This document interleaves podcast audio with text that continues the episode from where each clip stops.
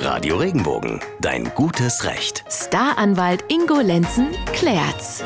Immer dienstags und donnerstags bei Radio Regenbogen Ihre Fragen zu Rechtsthemen mit unserem Experten, TV-Anwalt Ingo Lenzen. Er gibt Ihnen vorab schon mal eine kleine Einschätzung zu Ihrem Fall. Wenn Sie unsere heutige Podcast-Folge hören können, dann spricht das dafür, dass Sie eine gute Internetverbindung haben, was uns freut. Manchmal kommt es aber auch zu Problemen mit der Internetleitung und wenn Sie sich dann an den Anbieter wenden, beginnt ja oft ein, sagen wir mal, spannendes Theater. Ne? Melanie aus Offenburg zum Beispiel kann da ein Lied von singen. Sie ist im September zu ihrem Freund gezogen, der hat einen Vertrag bei einem anderen Anbieter als sie und deshalb hat sie ihr Telefon und Internet natürlich gekündigt, braucht sie nicht mehr. Nachdem darauf allerdings keine Antwort kam, hat sie nochmal einen Brief per Einschreiben geschickt wieder ohne Reaktion. Der Telefonanbieter bucht nach wie vor ab. Über ihre Bank hat sie das Geld zwar zurückbekommen, aber kann ja irgendwie nicht so weitergehen. Ne?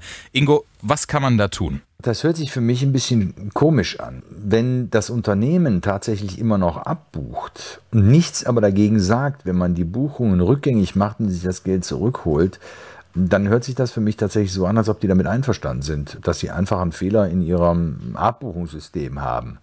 Meistens schicken die ja noch irgendwelche Rechnungen mit. Und da gibt es Sachbearbeiter drauf. Und da würde ich anrufen, würde das Geschäftszeichen nennen und würde versuchen, die, die ganze Situation nochmal zu klären und zu erklären, dass man ja gekündigt hat nochmal kontrollieren, ob die Kündigung tatsächlich rechtmäßig war, ähm, ob die auch fristgerecht war.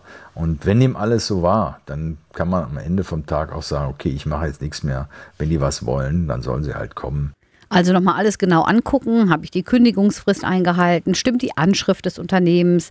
Und wenn alles stimmt, dann gleich mit der nächsten Rechnung unter Angabe der Rechnungsnummer anrufen und mitteilen, dass bereits gekündigt wurde. Und wichtig, das hat Melanie ja auch schon richtig gemacht, gleich bei der Bank melden und sagen, hallo, da wird Geld abgebucht, das da nicht abgebucht werden darf.